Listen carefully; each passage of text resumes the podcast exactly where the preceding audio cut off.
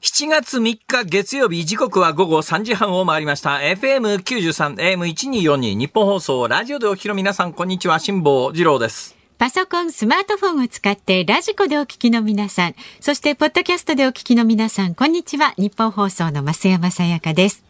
辛坊治郎ズームそこまで言うか。この番組は月曜日から木曜日まで辛坊さんが無邪気な視点で今一番気になる話題を忖度なく語るニュース解説番組です。増山さん。何ですか？どうですか？親切にしてますか？人に親切にしてますか？してます一日一善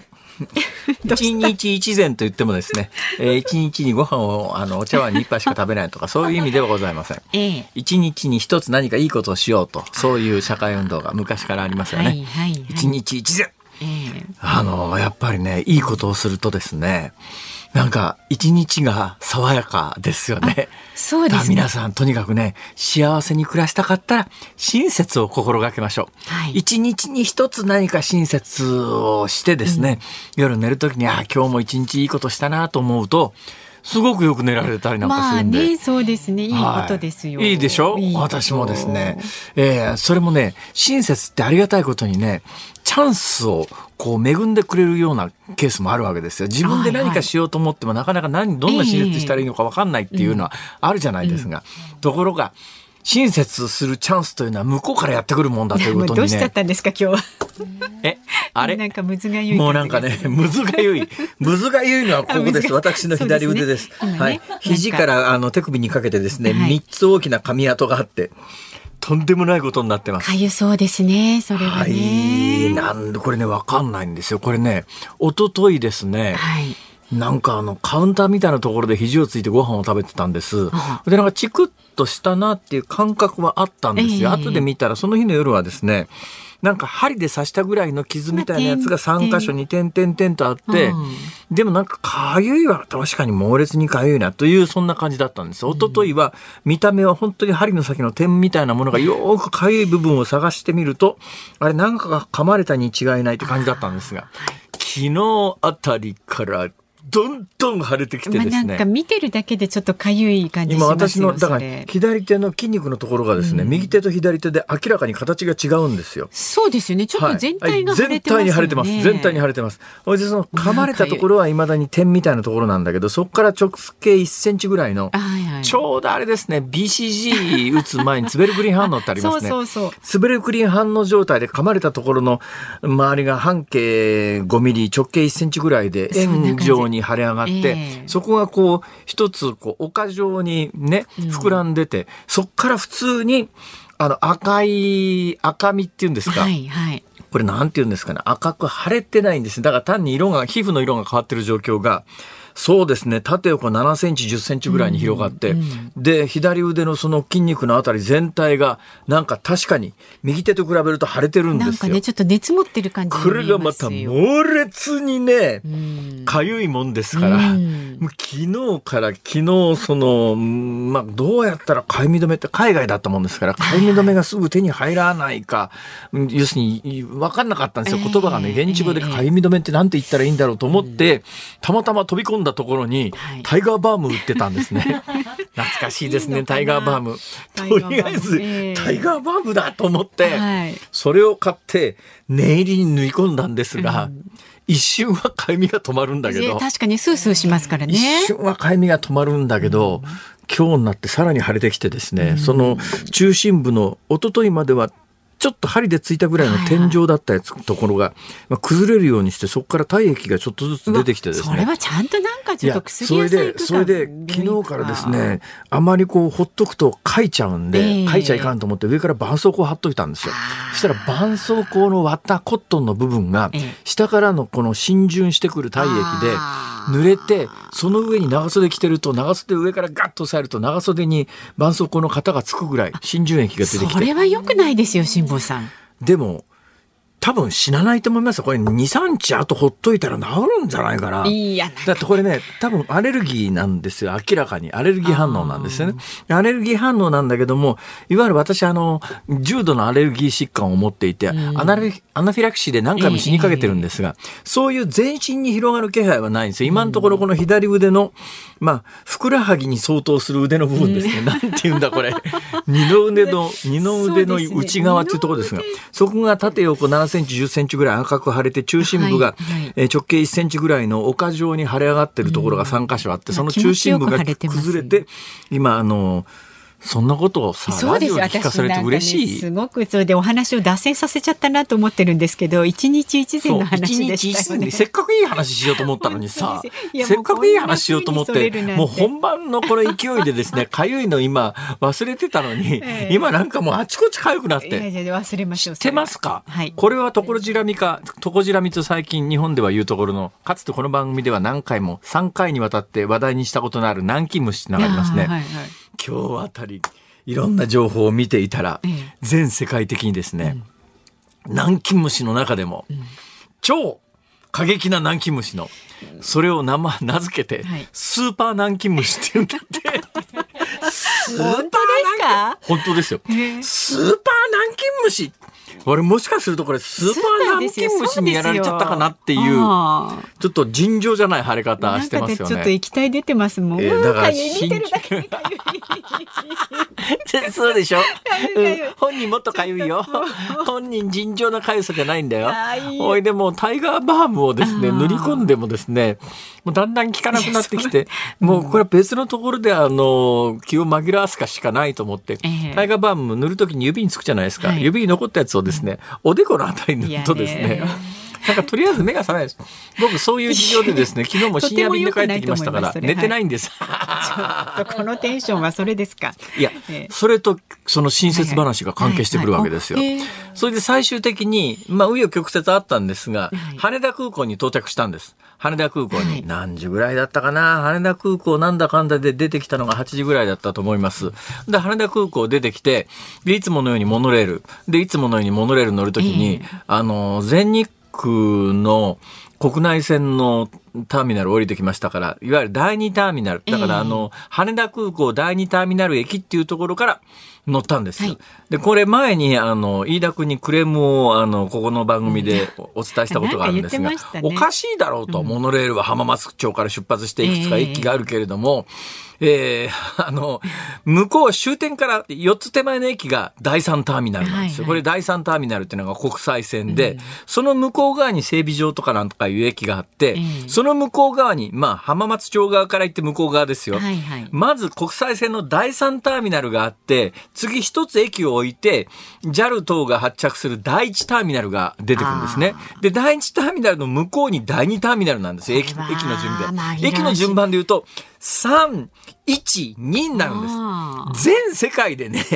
こんなナンバリングしてる駅なんか聞いたことないじゃないですか。普通1、2、3か3、2、1でしょ。えー、ところが、浜松町のモノレールは終点が第2ターミナルで、一つ乗ると第1ターミナルで、一つ置いて第3ターミナルが来るわけですよ。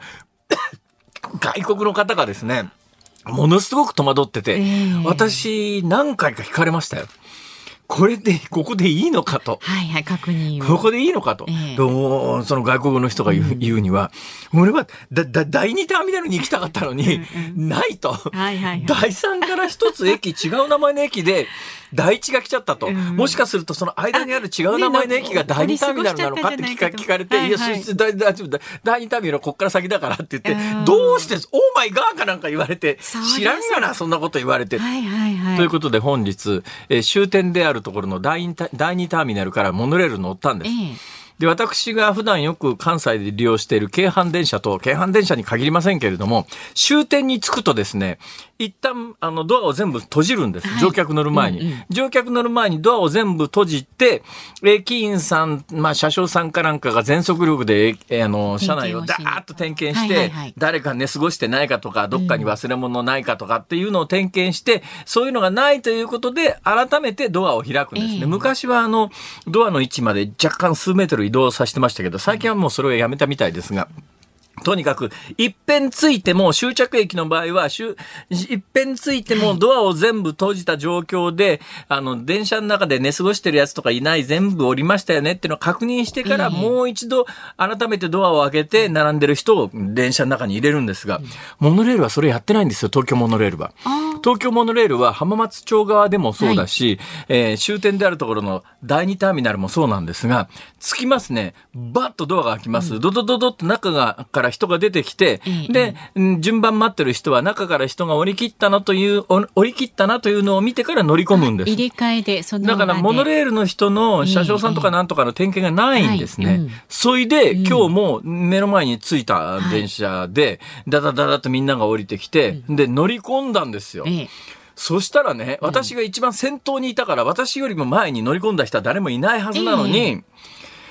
一番端っこのところの席に、はい、うん座って意識を失っているように、まあ、単純に言うと寝てるんですけど若い女性がいるわけですよ。若い女性が深い眠りに。この人、どっかで降りそびれて、ここで起こしてやらないと、このまんまずっと浜松町と第二ターミナルの 間を行ったり来たりしてる間に飛行機乗り遅れたりなんかすると、かわいそうだなと思ったんだけど、相手が若い女性だから、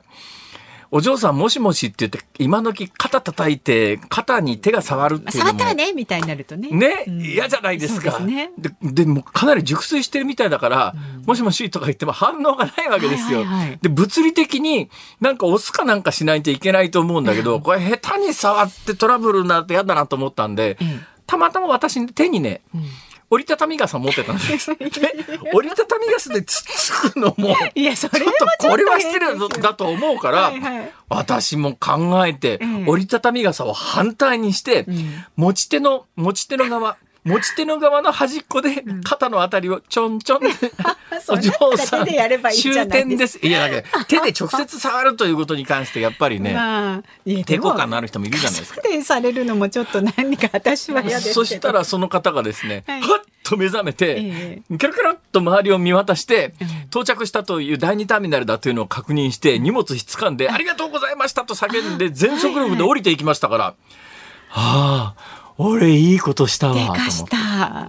はい。で、私寝てないんですけれども、そのすごく朝からいいことを一つしたもんですから、はい、ああ、俺いいことしちゃった。彼女はもし俺が起こしてやらなかったら、あのまんま寝過ごして飛行機とか乗り遅れたりなんかして、一日を台無しにしてた可能性があると。で、私最初にちょっとね、若い女性なんで、これを起こすのはどうなんだろう。もしかすると気持ちよく寝てるところを起こされて怒られたりなんかして嫌だなとか思って、一瞬ためらったんだけど、でもこれ多分、まあ多分そういうミスがあって起こるよりも、うん、なんかやっぱりこれで飛行機乗り遅れるリスクを考えたらそっちの方がかわいそうだなと思ったんで、傘の傘の絵の方でツンツンってやってそうこまでやったら別に肩をトントンってすればよかったのに、ということで、まあのねね。すっごく今日いい気分なんです。ありがとうございますって言ってもらえたし、ね、人間は一日一善いいことをするとね皆さん、とにかくね、一日幸せでいたいと思うんだったら、とにかく、えー、人に親切にするのが一番です。まあね。そうです、はい、今日私も寝るときに、あの様子を全部前後思い出しながら、うんうんうん、ああいいことしたなと思って。よく眠れますよきっと。このまま天国に行けるなみたいな。はい、じゃああの引き続きあれですよ明日もそんな感じでね一日一善。いや、まあ、一週間に一回ぐらいでいいんじゃないですか。そうですか？一週一善。まあ、場合によったら一月一善。まあ、やらないよりはね、うん、そうですよ。だいたいそういう親切にするのって、やっぱりチャンスが回ってこないと、こちらから親切の押し売りに行くわけいかないじゃないですか。えーえー、ね。まあ、いいんですよ。私も全財産の、あの、500億円を地元の自治体に寄付するとかですね。うん、考えてもいいんですけども、えー、うん、嘘つきました。ごめんなさい。先言ってください。まあまあでも今日はいい日ということで番組も頑張ってください。では株と為替の値動きです。今日の東京株式市場日経平均株価反発しました。先週の金曜日に比べまして564円29銭高い3万3753円33銭でした。日経平均株価大幅高となりまして年初来高値を更新いたしました。前の週末のアメリカ株高や今日公表されました日銀短観のえー、業況判断の改善が交換されまして幅広い銘柄が買われました。また為替相場は現在1ドル144円40銭付近で取引されていますはい、えー、とですね。今ニュースが入りました。警視庁などによりますと先ほど3時15分ごろ東京港区新橋のビルで爆発音がして煙が出ていると110番通報がありました。警視庁などが詳しい状況を調べています。この有楽町のお隣ですね。新橋のビルで。新橋のどこのビルですかね？ちょっとね詳しくは書いてないんですが爆発音がした爆発音がしたというだけではなんかよくわかんないですね実験の場合と事故の場合と2つありますからね。で、ねはい、まあ詳しい情報が入り次第またお伝えしていきたいと思います。はい。さあ、ズームそこまで言うか。この後お知らせを挟んでズームフラッシュをお送りします。週末から今日にかけてのニュースをチェックします。で、辛坊さんが独自の視点でニュースを解説するズームオン。4時台は筑波大学名誉教授の中村逸郎さんが登場です。プリゴジンの乱をめぐって考察する工作するプーチン大統領ルカシェンコ大統領そしてプリゴジン氏の思惑に迫っていきたいと思います5時台は海水浴シーズンは避けた方が良い公明党の山口代表の原発処理水の海洋放出をめぐる発言にズームしていきます番組では今日もあなたからのメッセージお待ちしております。メールで送ってくださる方は zoom zoom アットマーク 1242.com それからツイッターでもつぶやいてください。ハッシュタグ漢字で辛坊治郎カタカナでズームハッシュタグ辛坊治郎ズームでつぶやいてください。では今日エンディングでお送りするズームミュージックリクエスト今日のお題は一日一善を実行した時に聞きたい曲。一日一善を実行した時に聞きたい曲。なんか、いい曲聴けそうですね、今日ね。はい、はい。選曲の理由も書いて、ズームアットマーク 1242.com まで送ってください。この後はズームフラッシュです。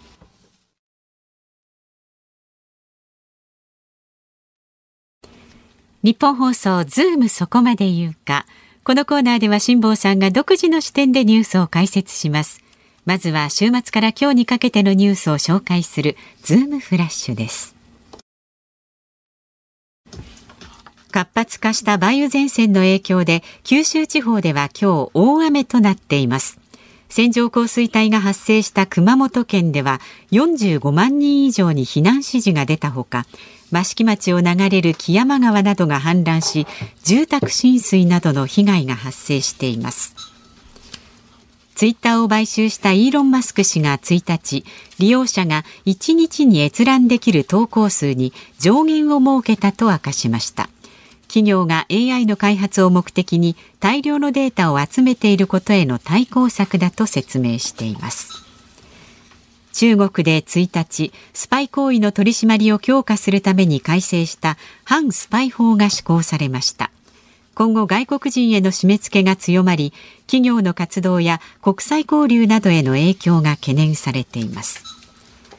17歳の少年が警察官に撃たれて死亡した事件をきっかけにフランス全土で抗議行動が続いています。一部では暴動に発展していてこれまでに3000人以上が拘束されています。河野デジタル大臣が昨日 NHK の番組に出演しマイナンバー制度とカードがかなり混乱している。次の更新でマイナンバーカードという名前をやめた方がいいのではないかと将来的な名称変更に言及しました。音楽の殿堂として愛されてきた中野サンプラザが昨日閉館し50年の歴史に幕を下ろしました。建物は来年から解体され2028年度に7000人を収容するホールやホテルなどが入る高層ビルがお目見えする予定です。セブンアイ・ホールディングスが子会社のそごう・西武の売却を決めたことをめぐり労働組合が従業員の雇用の維持に不安があるとしてストライキを検討していることが昨日分かりました。日本学術会議がまとめた新たな会員候補者の105人に2020年当時の菅総理大臣が任命を拒否した6人が含まれていないことが今日分かりました。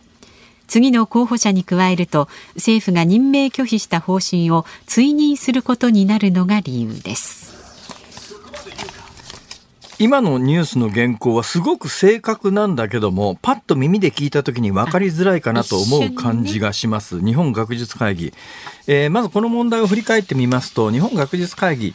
もともとですね、はい、自民党保守派の間では、日本学術会議って、なんか左派系、反政府系の学者さんが、まあ、言うや、あの、既得権益みたいに、世代を超えて、あの、次の人を指名して、はい、そういう人たちが、まあ、言うや、あの、政治活動する場になっちゃってんじゃないの？で、そこにあの、10億円ぐらい予算が、政府のお金がついてて、で、人事的なコントロールも国にないのはおかしいんじゃない？っていう議論はもともとあったんだけども、はいまあ、言っても年間10億ぐらいの問題なんで、もうめんどくさいからもう手つけないでいいじゃんっていうのが長年、えー、の状況だったんですが、菅政権が、菅さんがですね、総理大臣で、こう長年くすぶってたところに、まあ、ゆや、まあ、ね、簡単に言うとメスを入れたわけですよ。それで、えー、菅政権から見てですね、これちょっとやっぱり、このメンバーそのまま認めるわけにいかないよねっていうんで、6人は、えー、政府が実質的に任命しなかった拒否をしたわけですよ。はい、その6人に関して今のニュース原稿なんですが、えー、2020年当時の菅総理大臣が任命を拒否した6人が、えー新たに日本日本学術会議がまとめた新たな会員候補者の105人にこの6人が含まれていないことが今日分かりました。はいで、次の候補者に加えると政府が任命拒否した方針を追認することになるのが理由ですって、うんうん、これパッと聞いて分かる人は相当事情に明るい人だと思います。間違いはどこにもないんだけども、はい、どういうことかというと、あの、日本学術会議って1期6年なんです。よ。はい、1回あの任命されると6年間学術会議のメンバーを務めるんで、はい、3年ごとにあの、メンバーの入れ替えが行われます。で、えー、で、菅政権が6人を任命拒否したのが3年前なんです。はいで、実は当時の日本学術会議の推薦名簿というのは日本学術会議の立場からすると生きてると。で、あの時に任命を6人はしてもらえなかったけれども、はい、学術会議としては3年前に任命したのは任期6人のメン、あの、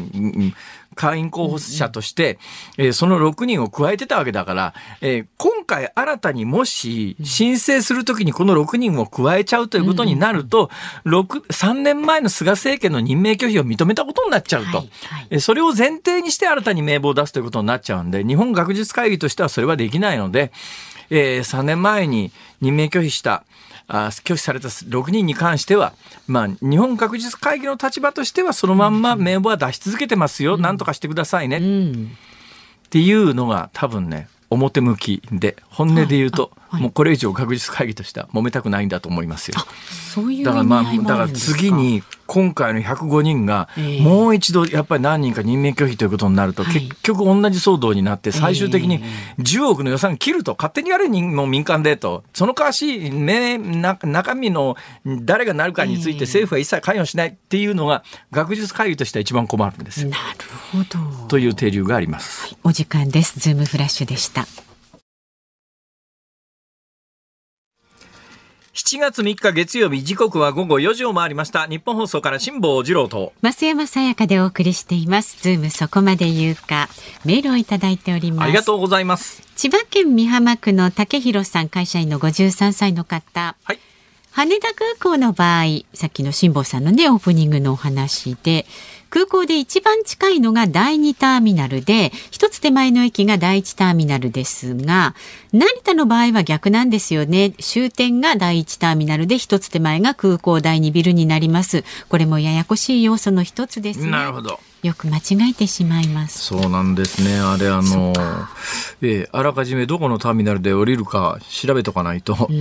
えー、間違ったターミナルで降りると大変なことになりますからね。そうですよね。えー、時間もあります、ね、まあ、それでもね、日本はまだね、成田はだいぶでかいから、間違ったターミナルで降りるとえらい目に遭わされますけれども、えー外国の巨大空港なんかターミナル間違えるとどうにもならなくなることありますからね。手遅れっていう感じね。はい。えー、あの大体 E チケット最近はみんな E チケットって言ってチケット出ないんですけど E チケット控えっていうやつが印刷できるようにほとんどなってますが、そこにはあのターミナルの番号が書いてありますから、はいうんうん、えー、もし海外旅行等々行かれる機会がありましたらですね、えー、E チケット控えにあるターミナルの番号というやつをよく見とかないと、うん、何々空港はあっててもターミナルが違うと。本当苦労したりなんかしますんで、はい、気をつけないと。えそのあたりのはですね、うん、そうですね。私のあの辛抱の旅という YouTube の海外旅行シリーズを見ていただけると。はい、これが不人気で誰も見ないんですね。笑っちゃうぐらい人気がないんですね。見てあげてくださいよ。参考になることがあるかもしれません、はい、詳しいものはあのメールマガジン等でもあのご報告しておりますので。文字情報の方がいいという方はそちらの方を。そちらでね。はい。ちょっとずつ ちょっとずついろいろこうね、えー、えー、営業活動をしながら。地道なね活動大切ですね。もうあの年金もらってないくらいですから営業活動しなくていいんですけどね。年金もらえばいいんです年金もらって引退すりゃさいや引退すべてが丸く収まるんだなこれが、ね、お忙しくお稼ぎになっているんですいやあのねそういう言い方やめていただけませんか？本当に誤解を招くなまえっと続いて飯能市のナッチーさんです、はい辛坊さんの一日一善良いお話聞けました。冷たくされる危険に怯えながらも乗り遅れを心配して起こしてあげた辛坊さんは偉い。そしてありがとうございましたって言って走っていた女性も感謝の気持ちをきちんと伝える良い方でしたね。みんなが優しい気持ちになるお話ありがとうございました。でもねちょっとだけ懸念してることはあるんですよ。まあ一つはですね、チカンとかいきなり言われなくてよかったのはわかるんですけどもちょっと懸念してるのがあってですね、その私の乗った急行っていうか特急っていうかですね折り返し特急だったんですよ、特急だとまあいろいろなところに早く行けるんですね、ただしいくつかの駅は第2タ第第1ターミナル第第3ターミナル等は止まるわけですよ。はい、私が懸念したのはですね、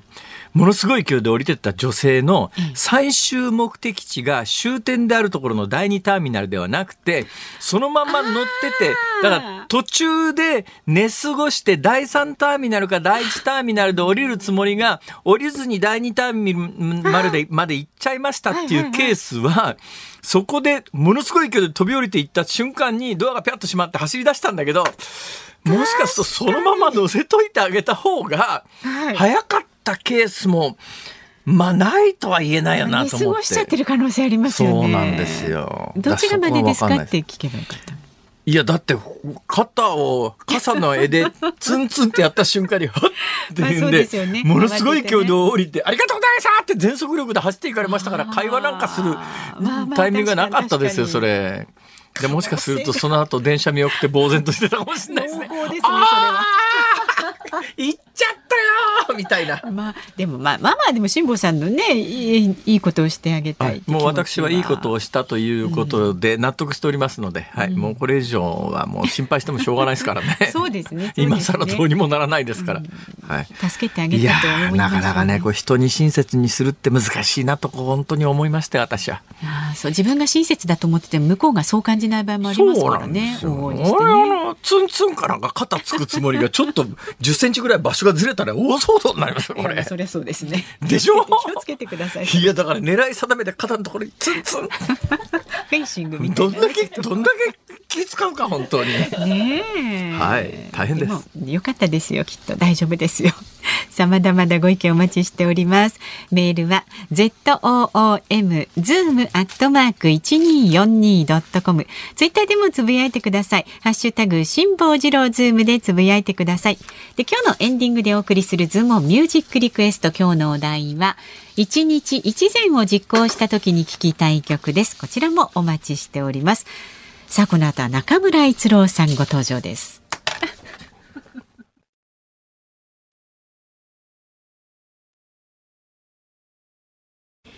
日本放送辛坊治郎ズームそこまで言うか。この時間特集するニュースはこちらです。ワグネルの戦闘員ベラルーシの基地に配備か。プリゴジンの乱から1週間余りが経過する中 AP 通信などはワグネルの戦闘員がベラルーシで大規模再編成する可能性があると報じていますウクライナ軍はワグネルのベラルーシへの移動は未確認だと表明していますが今一体何が起きているんでしょうか。この時間はロシア情勢に詳しい筑波大学名誉教授の中村逸郎さんにお話を伺います。よろしくお願いいたします、はい、よろしくお願いいたします。よろしくお願いします。え、あの、いやフィナンシェ美味しゅうございます。ありがとうございます。私もね、ロシアでいいことしてとんでもない目に遭いましたやっぱりね、一日一善は日本で通用しますけれども、ロシアではなかなか通用しませんもう本当に死ぬかと思いました。何が起きたんですか？あのね、僕の前をね、はい、地下道だったんですけれども、えー、朝、日曜日の朝9時ぐらいですよ。はい、あ暗い、まだ暗い。モの地下道怖いっすね。怖いね。しかもまだ冬だから暗かった。いや、あの、ホールドアップとか結構ありますよね。そうそれで歩いて前にね男性一人が歩いててポケットからなんかピカピカ光るものストーンと落としたの。なんだろう光ったものと思った。らビニール袋だったの。そしてこうしてよく見たらドル札がいっぱい入ってるの。やったいや、やったじゃないですよ。周りに誰もいない。やったじゃないでしょ、それ。周りに誰もいないから、ええ、このまま取っちゃおうかな。いやいやいや、それはいかんと思って。中村先生、そんなことしないわ。で、それ持って何枚ぐらいですか？あのね、僕が見た限り30枚は入ってました、ドル札。ああ。まあ、でも、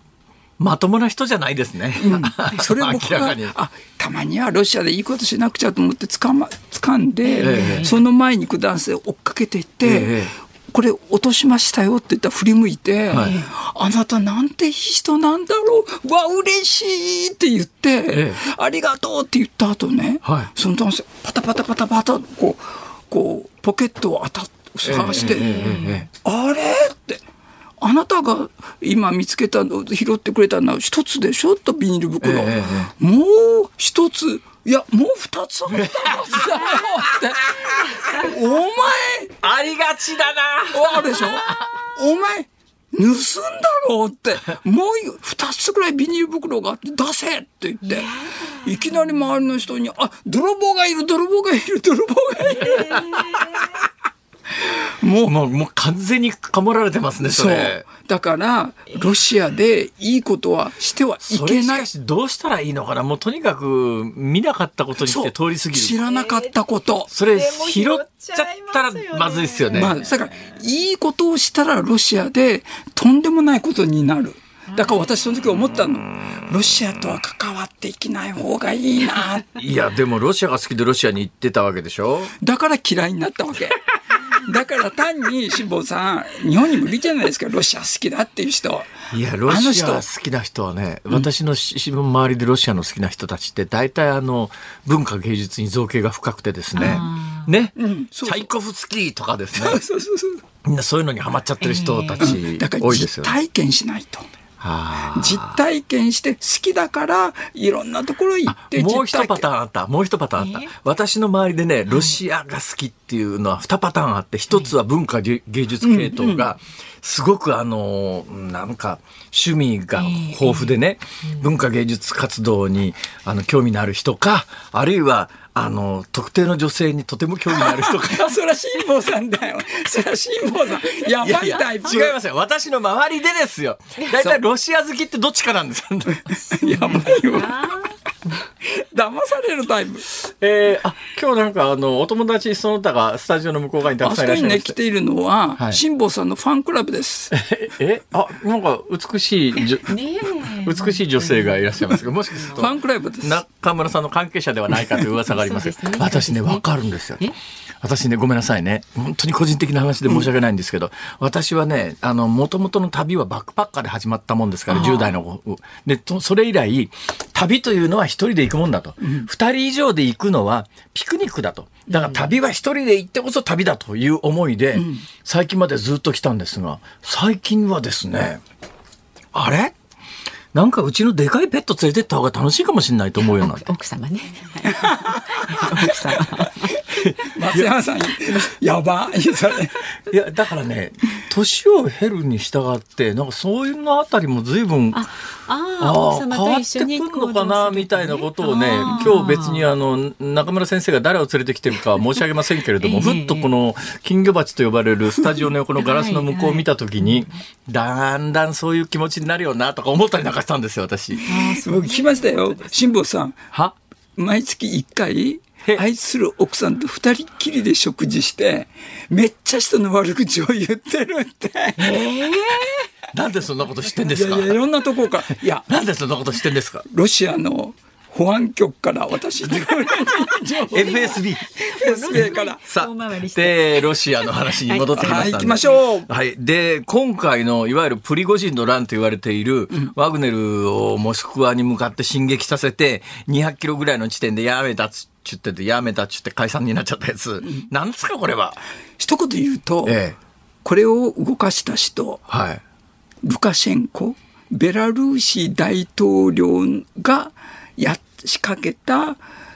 動きなんですよ。ベラルーシのルカシェンコって、なんか私の最近のイメージだと、いやなんかあの、もみ出しながらプーチンの横にいるおっさんっていう、そんな感じなんですけど、もともとそういう感じでもないんですか？もうね、ルカシェンコはプーチンのことを心ではものすごい怒ってて、はあ、なぜかっていうと、プーチンはずっともうこの20年近くですけども、えー、このベラルーシを自分の属国にしようと、はい、乗っ取ってやろうと思って実質今そうなってますよね。そう。で、なんとかして、これを歯止めをかけたい。はい、もう、プーチンは、とうとう、ロシアの戦術核を今月ですけども。私ね、そのニュース、結構怖いなと思ったのは、当然常識的には、ロシアにある核兵器を、あの、隣のベラルーシに置きましたと、それはまあ、ウクライナにプレッシャーかけるためにそっちの方が距離が近いし、すぐ北と国境接してますから。で、その核兵器を使う、使わないか、使う、使わないの全権は、権利は、技術的なことも含めて、ロシア、モスクワの側にあるというふうに認識をしていたんですが、最近そのベラルーシのルカシェンコっていうおっさんの喋るのを聞いていると、いや、使うか使わねえかは俺の判断だみたいなことになったら、あの、ソ連が崩壊した時に、ベラルーシとか、特にウクライナですよ。ウクライナにあった核兵器を全部ロシアに持ってきちゃったから、今回ロシアはウクライナ侵攻ができたと。その文脈で言うと、ベラルーシのルカシェンコでしたっけ、ルカシェンコ大統領。ベベだからベラルーシの大統領にしてみたら、なんだかんだ理屈をくっつけて、それまで返しちゃった核兵器をもう一遍取り戻した形になりますから、うん、でこれもし将来的にベラルーシとロシアの関係が悪くなっても、ロシアとしてはベラルーシには手出せなくなっちゃいますよね。その罠に、実はプーチン引っかかっちゃったんですよ、だからまんまとプーチン罠に引っかかっちゃったって感覚なんですけど、そう。それで、その認識でいいんですか？もちろん、それが一番正しい。はあ、だから今回はルカシェンコ、ええ、もうあの、今、辛坊さんおっしゃったように、このベラルーシにロシアの戦術核を持ってって、運用はロシアがするって、確かに合意文書に書かれてるけど、えベラルーシが介入することを禁止するとは書かれてないんですよ。なるほど。だから、もう今、あれですよ、あの、ルカシェンコ大統領、戦術核は自分たちのもんだ俺のもと。乗っ取ってる。結構それやばいっすよね、うん、でもちろんルカシェンコはこれでウクライナを攻撃するつもりは全くなくて、えー、反対にロシアに対して脅しに使ってやろう。いざとなればロシアにぶち込むぞっていう勢いなんですよ。そのために今回プリゴージンを後ろで操って、南200キロまで行かせといて、あそういう構図ですか。そうしかも、プーチンがその日、えー、クレムリン、モスクワにいないタイミングを見てて、これ今、いろんなこう、風説がこう、世界中飛び交ってるのは、あの時にどこにいたんだ、プーチンはと。で、一応ロシアの公式発表ではクレムリンという、まあ、いや、日本でいうところの霞が関みたいなところにいましたっていうのがロシアの公式発表なんだけど、どうやら、あの、もうちょっと北の方のプーチンの出身地の、えー、花火大会みたいなやつを見に行ってたんじゃねえのかっていう。そして、それが事実ですかそう、それが事実で、ええ、じゃあ、誰がプーチンをそこに連れて行ったかっていうことが重要なんですよ。なるほど。それは、コバリチュークさんって言って、はい、プーチンの金庫番と言われている銀行のオーナーがいるんですよ。え、この人がどうもというよりも一緒に連れ出したんですよ。はいはい、で、このコバリチュークさんっていう人は、プリゴージンとすごい仲がいいんですよ。裏でつながってんですよ。なるほどね。いや、そうするとね、うん、恐ろしいのは、ロシアの最高意思決定者は、プーチンだとこう世界は思ってますよね。ところが今回のモスクワの200キロまで、えー、軍隊が、あのまあ、いや、プライベートの軍隊みたいなものが、うん、まあ、裏からロシアが金出してるらしいですけども、それはもうプーチンが認めたんですけど、そういう軍隊が足元まで来て、大変な政変が起きてるということの認識をプーチンは持っていないということですか？全く持ってなくて、したがって今回、プリゴージンたちがずっと進軍していって200キロで止まった。ええ、じゃあこれをどう決着するかについて、プーチンは完全に蚊帳の外で話し合いが行われて、ええ、そしてそこにすごい絶妙のタイミングでルカシェンコが出てきて、え、じゃあプリゴージンの率いるあの民間軍事組織ワグネルは自分たちが引き取ってやるって言い出したんですよ、いきなり。はあ。ですから、プーチンに真っ向から向かってきたプリゴージンを、これをね、プーチンによって、まあ、プーチン勢力によって潰されるんだったら、こんなすごい部隊は自分たちがもらっちゃおうと。今度はプーチンに反抗するときに、このプリゴージンを使って巻き返しをしてやろうっていうね、この20年間に及ぶ、その、プリゴージンのプーチンへの、あ、ごめんなさい、プリ、あの、ルカシェンコのプーチンへの恨みっていうものをね、晴らしてやろう。いやだからまさに免従腹敗という言葉があるけれども、なんか最近の映像からこう見るとその、えー、ベラルーシのルカシェンコっていうおっさんはなんかプーチンの横にいてもみ出しながら、だけどまあ暗い顔しながら本当は嫌だったんだろうな耐えてきて耐えてきてだけどもロシア的に回すと自分の国がそうまあ危うくなっちゃう、まあ、ウクライナみたいなことになる可能性も十分あるので、うん、もうもみ出しながら付き合うしかしょうがないけど、うん、心の中でこの野郎いつか仕返ししてやると、でだって今のままだと本当国家統合されて、えー、ルカシェンコは自分の息子を次次期あのベラルーシの大統領に据えたいと思ってたんだけども、えー、どうそれもいかがなものかと思いますけどね。そう思ってたんだけどもこうプーチンが全部横取りしていくっていうんで。でも結果的に今起きてることはそのベラルーシに、まあ、あのソ連崩壊の時にロシアに一旦返した核兵器も取り戻し、えー、あのかなりに乱暴で、えー、最強、最強の今日は怖いもん含めて最強の、うん、えー、プライベートの大軍団みたいなやつを指揮官ごと配下に組み込み、そう。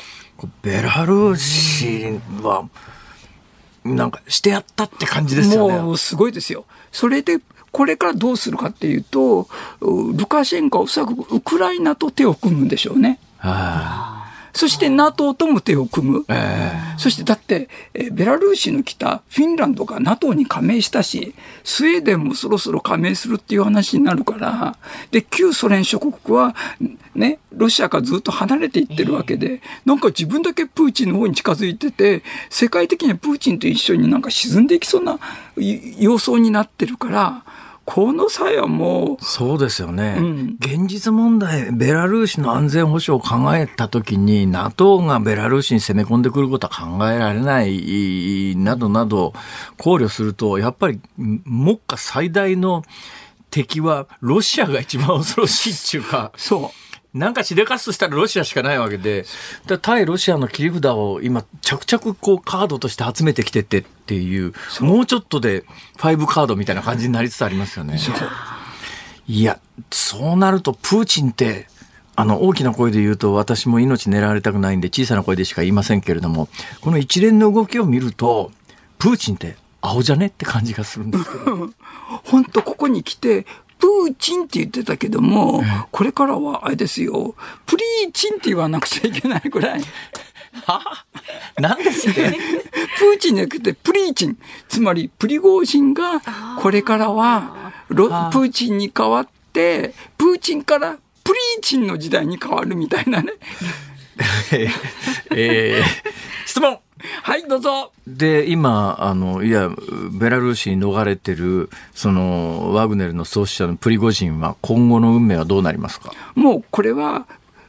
プリゴジンは、ベラルーシの国家が守っていく。えー、そして、あの、ベラルーシの実質的な独立のために、独立のために、えー、プリゴージンをルカシェンコが使っていく、えー、それと同時に、このウクライナとロシアって今、ロシアがずっと軍事侵攻したんですけども、はいはい、このワグネルという、まあ、民間軍事組織といっても最強の軍団、これがもう撤退したっていうことで、ウクライナの方がどんどんどんどん今度は、その奪われた領土を取り返していく流れがどーんと進む、そういう流れですよね。あのどうなんですか？あのロシアの情報機関の昔の KGB から受け継ぐ FSB っていう組織があるじゃないですか。はい、であのやばい暗殺みたいなものもいっぱい手がけてますよね。で、本気でベラルーシがプリゴージンは、まあ国内にいる限りは安全保障するって言って、まあ入れてるじゃないですか。FSB が本気で暗殺に狙った、暗殺狙った時にそれは実行可能なんですか？無理。無理ですか？なぜかっていうと、今回の連邦保安局、はい、エフエスベーの長官であるボルトニコフさんっているんですね。はい彼は今回の反乱が起こった時に、これをどう解決するかということで、このプリゴージンたち、ワグネルをベラルーシに渡すことで動いてた一人の人物なんですよ。なるほど。なるほど。ですから今回の戦争、えー、もうロシアは勝てないと。えー、どう情報を集めてもダメだと、はい、いうことをよく知ってるのが実は連邦保安局、はいはいはい、エフエスベーの長官なんですね、はいはいはい。ですからエフエスベーの長官というのはもうある意味でプーチンと距離感を持ってきてると。いうことなんですね。えー、ですからむしろ今危ないのは、辛坊さん、はい、今危ないのは、プリゴージンではなくて、プーチンが危ないんです。よ。プーチンが暗殺身内に刺されるってことそういうこと。ですから心配なのはこのプリゴージンは全然今ね、辛坊さん、はい、プリゴージンも自由に動き回ってるみたいですよ。サンクトペチュルブルクの自分の所有するホテルの屋上にヘリコプターで現れたり、プリゴージンが持っているプライベートジェットがペチュルブルとかモスクワに行ったり、まあ乗っていくかどうか分かりませんけども、なんかやりたい放題みたいな。戦地から引き上げることによって、なんかプリゴージンはなんか自由になったみたいなね。えー、そうするとプーチン大統領の行方なんですが、どうなりそうですかね、一番考えられるシナリオは。このまこのままだと急に消えてしまいそうですね。はあ、これだからなんかあの急に国民の前に現れて、なんか若い人を姉ちゃん抱きしめたりなんかしてるじゃないですか。なんかあのウイルス怖くて、ああいうことしない人だったんじゃないですか？そうでもあの顔すごいですよね。10年前のプーチンみたいでしたよね。えー、顔が。あれとかって、一瞬もう見た瞬間、あれ？もう10年前に帰った あまあまあそういう説ですか。うん、そうなんですか。うん。そうですね。試しにあの、誰かが暗殺してみたら、あれ暗殺したのに本人出てきたぞっていう。そうそうそう。そういうことですね。死んだはずなのに出てきたみたいなね。でもあそこに集まってキスされた女の子たち、キャーキャーキャーキャー騒いでましたよね。えー、あれ別にプーチンからにキスしてもらったからではなくて、えー、これで先生が成績を上げてくれると言ったらそうですよ。なるほど。そういうことになってんだ。いや深いな。深いですね、えー、いつもながらありがとうございます。えあのー、ぜひあのお友達連れで構いませんからちょっと定期的にもちろんもちろん。お越しになってください、まあねとにかくねフィナンシェうまいただきました。それ食べ過ぎて毒が入ってるかもしれない、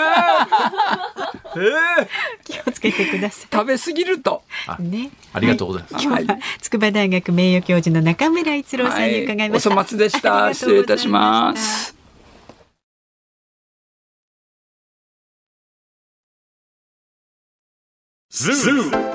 日本放送辛坊治郎ズームそこまで言うかをポッドキャスト YouTube でお聞きのあなた。いつもどうもありがとうございます。日本放送の増山さやかです。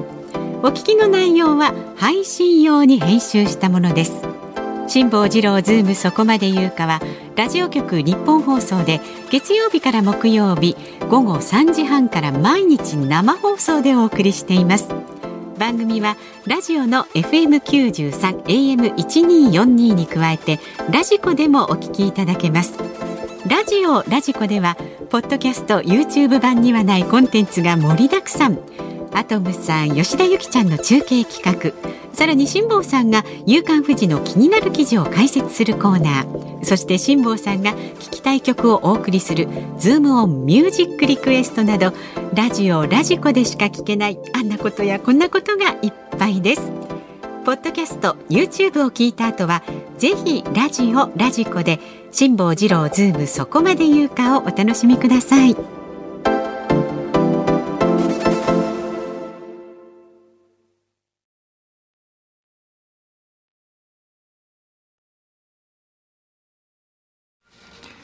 7月3日月曜日時刻は午後5時を回りました。こんにちは辛坊治郎です。こんにちはニッポン放送の増山さやかです。辛坊治郎ズームそこまで言うか。この時間はズームミュージックリクエストご紹介してまいります。はい皆さんありがとうございます。ありがとうございます。今日のお題は一日一善を実行した時に聞きたい曲。辛坊さんがね今日いいことをしてきました早朝に。はい、はいそうなんです。はい。えー、まずは。名乗るほどのもんじゃありません。えー、女性を助けた助けたというかね、い、いこと名乗るほどのものではございません。えー、長野県佐久市のふーちゃんさん47歳男性の方。一日一善一善竹善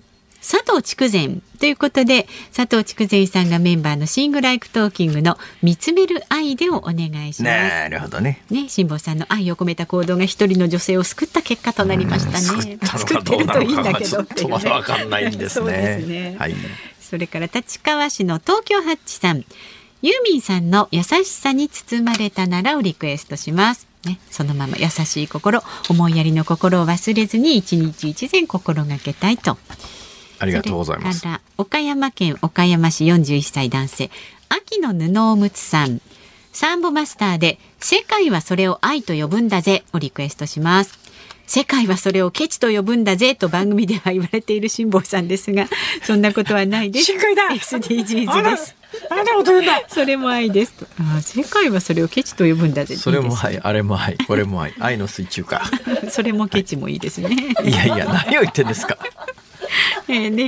馬区の関西のマダムさん57歳。練馬区で関西のマダム。そうそうそう。あまあありえますね、まあうんうん、はい、はい、漫画日本昔話のエンディング曲。人間っていいなはどうですか？いいないいな。まあ確かにいい曲ですね、はい、それから川越市にお住まいの時の金次郎さん61歳ドライバーの方は、はい、一膳といえばお米かと思いますので米米クラブのおまんまくをおよろしくお願いします。ちょっと待ってください。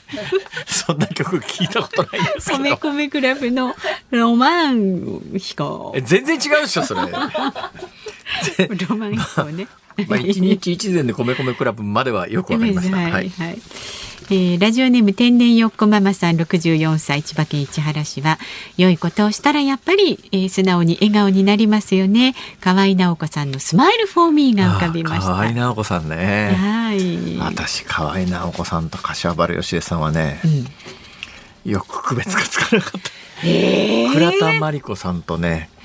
えー、石川ひとみさん。それはね、ちょっと。なかなかね。それはわかりますよ、なんとなく。そうですか。河合奈保子さんと、さ、柏原芳恵さん。ね、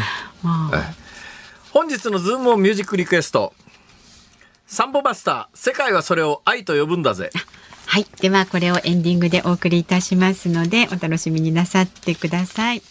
さあ、番組ではまだまだあなたからのメッセージは、ズームアットマーク 1242.com でお待ちしております。ツイッターでもつぶやいてください。ハッシュタグ、辛坊治郎ズームでつぶやいてください。お待ちしております。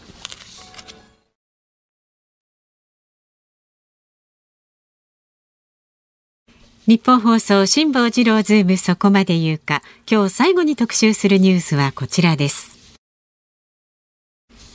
公明党の山口代表原発処理水の海洋放出をめぐり海水浴シーズンは避けた方が良い。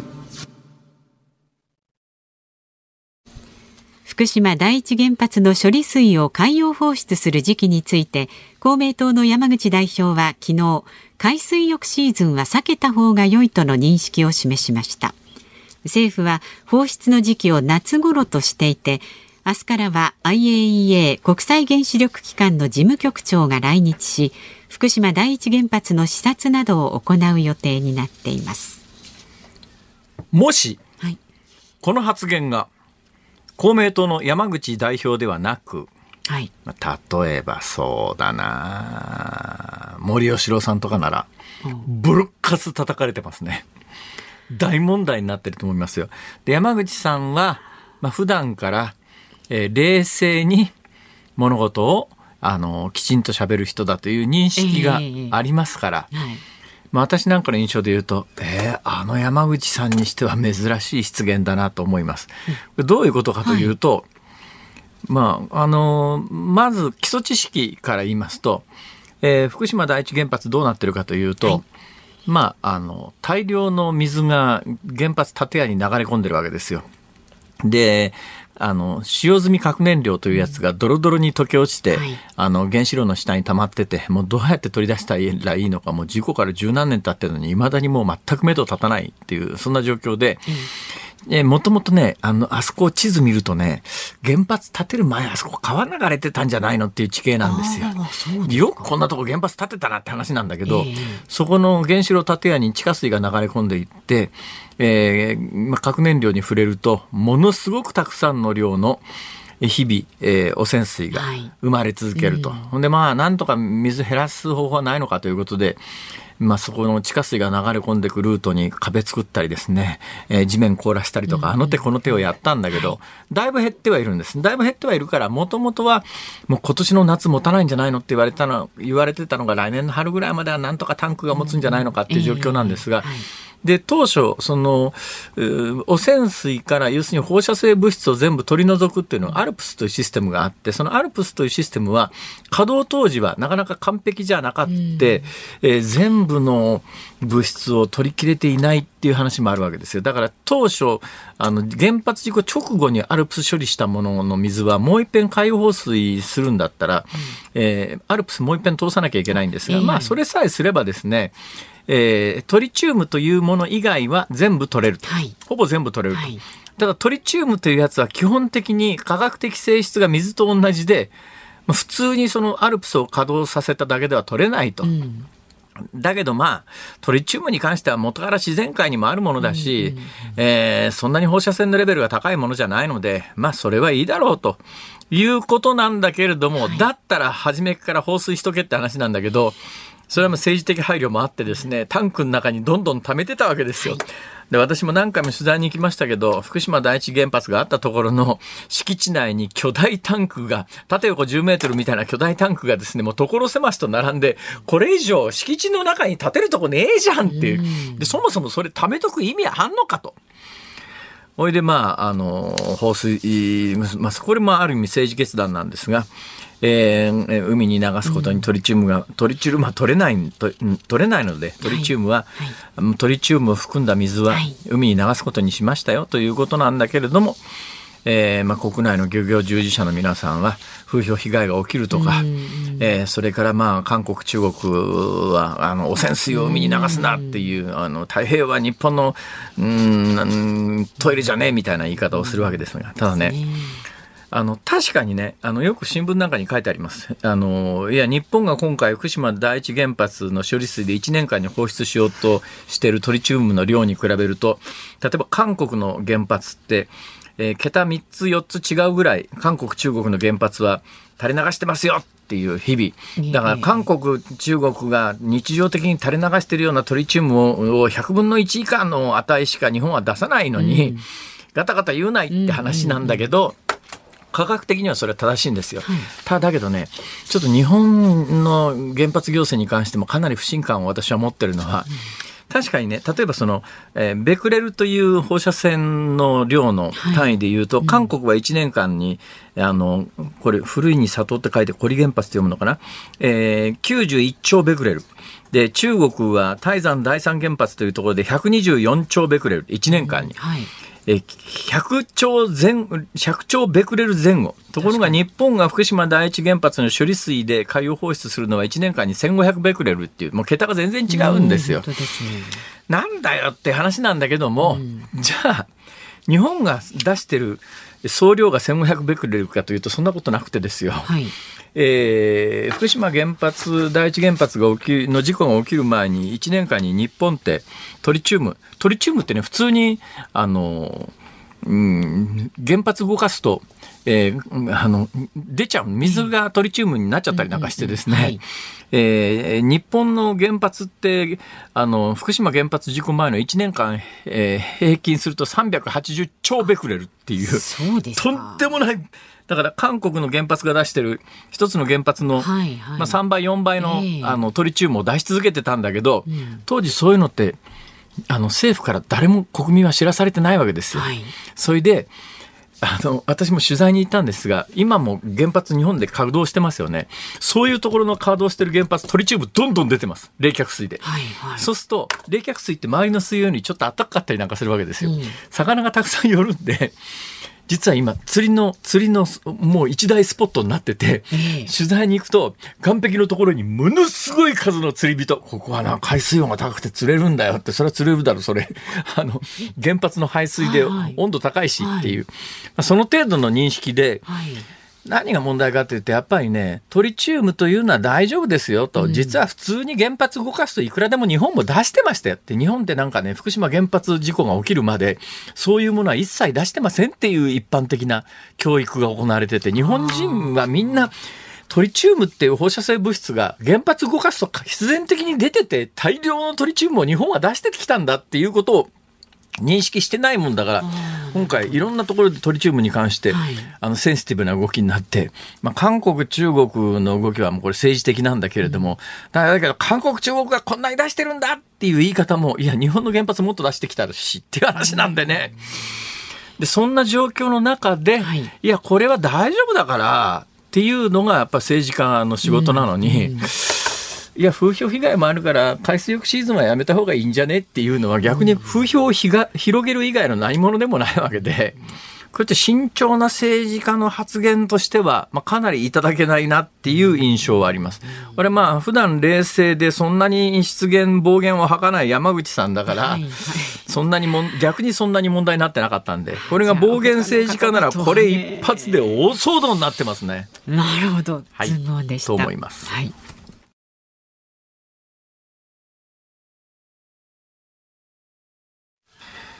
ズモミュージックリクエスト、えー、お送りしているのは岡山県岡山市秋の布おむつさんからのリクエストです。サンボマスター、世界はそれを愛と呼ぶんだぜ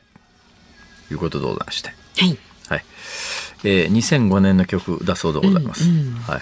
えー、作詞作曲山口隆と。はい。山口隆と聞いた瞬間に。歌ってる方ね。私は、あの、たたりみたいな字書く人いるじゃないですか。えー？えー、山うみたいな山口隆知りませんか？山口隆知りませんか？ちなみにサンボマスターの山口隆は、あの竜ですね。あ、そうですね。いや、小里、小里、大里、あれ？小里。小里編、小里編ですね。小里編の隆。で、私の知ってる山口隆は。山編に胸ですね。あ、山幹部に胸か。はい。それがどうした？本当ですね。なんか着地点見つけてから話してほしいですよね。そんなこと言い出したら喋れないじゃないですか。そうですよね、はい、そこが必ずなんかオチがあるとかさ。そういうわけにはいかないんですよ。なんかそううまくいかないですよ、えー、辛抱節ですからこれも。はい。お聞きの日本放送。この後5時30分からはショーアップナイタープレイボールをお送りします。で明日の朝6時からの飯田浩二の OK 工事アップ。ゲストは経済アナリストのジョセフ・クラフトさんです。日銀短観、えー、大企業製造業の景気判断。7期ぶり改善。バイデン大統領 NATO 首脳会議出席へなどのニュースを取り上げます。で明日午後3時半からの辛坊治郎ズームそこまで言うか。お招きするのはトレーディングカードの専門家の後藤博さんです。トレカ投資の現状と高騰の理由などを伺います。トレカね。なんかトレーディングカード、うん、ポケモンカード、この間売り出しになって結構話題になりましたけどね。はいとてつもない値段になってるらしいじゃないですか。子供さん、え、その値段で、いや、大人でも買えないでしょ、それ、みたいな。子供目当てじゃなくなってますよね。えー、なんか、というわけで、偽造カードなんかも出回ったりなんかしてるそうなんで、そのあたりの事情をしっかり聞いてみようと思いますが、それにしても今日はですね、ああ、フィナンシェってこんなにうまいもんだったんだということをね、ね。はい、えー、などなど言ってるうちに 辛坊治郎と。松山さやかでした。